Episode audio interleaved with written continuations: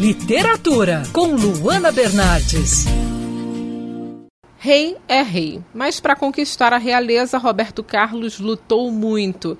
E para contar a história de um dos músicos mais queridos do país, o pesquisador Tito Guedes analisou centenas de resenhas publicadas desde a década de 60 até hoje e publicou o livro Querem Acabar Comigo. Tito, com base na análise nessas resenhas e nesses documentos, o que podemos dizer do início da carreira do rei? Foi bem difícil, né? Por isso o título do livro? Olha, eu não diria que o início da carreira dele foi bem difícil, assim.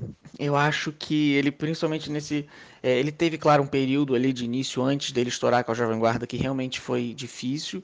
Mas, assim, nessa relação com a crítica, eu acho que essas primeiras críticas, ali, principalmente no período da Jovem Guarda, elas mostram que a relação dele com a crítica musical e com outros sujeitos de prestígio ou da intelectualidade da época como pesquisadores, como, própria, como os próprios artistas da MPB, por exemplo, essa relação sim foi difícil.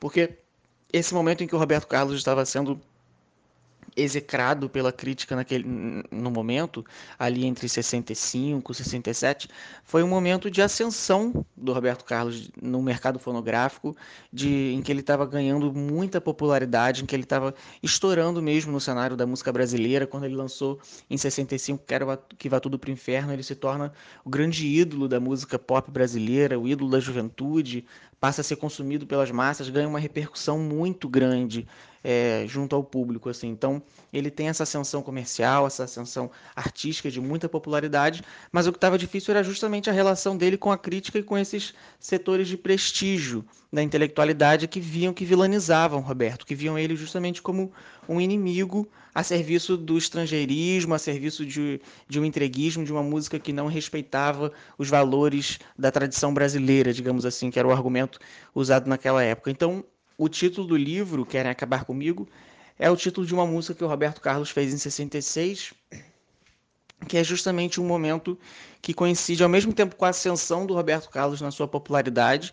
Em 66, o, o programa Jovem Guarda está estourando, ele está com cada vez mais popularidade, mas ao mesmo tempo ele está sendo cada vez mais vilanizado por esses outros setores da crítica musical, dos artistas da MPB, por exemplo, que viam ele realmente como esse vilão, assim. Então, eu acho que é mais ou menos por aí. Não é que a carreira dele estivesse difícil naquele momento, mas sim a relação, a forma com que ele era enxergado por setores como a crítica musical especializada, por exemplo. E é possível ver a evolução da carreira do cantor com base nas críticas que eram publicadas ao longo dos anos? Com certeza, sim. Eu acho que cada, eu acho que não só a evolução da carreira do cantor, como a evolução do próprio, do próprio ofício da crítica especializada no Brasil. Eu acho que cada a crítica de cada época ela revela também o período histórico em que ela é feita. Então, o que é importante para os críticos dos anos 70 já não é tão importante para, críticos, os críticos dos anos 90 e vice-versa. É, mas em relação ao Roberto, assim, com certeza, eu acho que os elementos que ele vai incluindo nos discos dele, a aproximação ou distanciamento que ele vai fazendo de determinados artistas, de determinados gêneros, isso influencia muito é, no teor das críticas especializadas sobre os discos dele, né? Então, por exemplo, as críticas aos discos dos anos 60, da época da Jovem Guarda, do rock, tinham um tom majoritariamente é, negativo. Nos anos 70, quando ele entra para a canção romântica, por exemplo, essa crítica já começa a ficar um pouco mais complexa, já faz algumas ressalvas, já tem um certo negocia uma certa negociação com a obra dele. Já nos anos 90, a crítica passa a acusar o Roberto de ser repetitivo, de ser conservador, de nunca virar o disco. É, assim, e, e, eu acho que essas críticas elas não são a palavra final sobre esses discos, né? A gente não pode tirar é, uma avaliação definitiva do que foi a obra de, do Roberto só por essas críticas musicais, mas certamente é, elas nos revelam, elas nos apontam também para características da obra dele é, do que ele estava produzindo em cada um desses momentos. Como você avalia a forma como a imprensa recebeu o trabalho do Roberto Carlos no início da carreira? Eu acho que a imprensa recebeu é, de uma forma negativa, mas como eu falei, de acordo é, com o período histórico daquele momento. Assim, a gente tem que entender também o contexto em que aquilo foi feito. É, nos anos em 65 existia a ditadura militar no Brasil e a crítica musical não era só uma crítica musical, era uma crítica política também.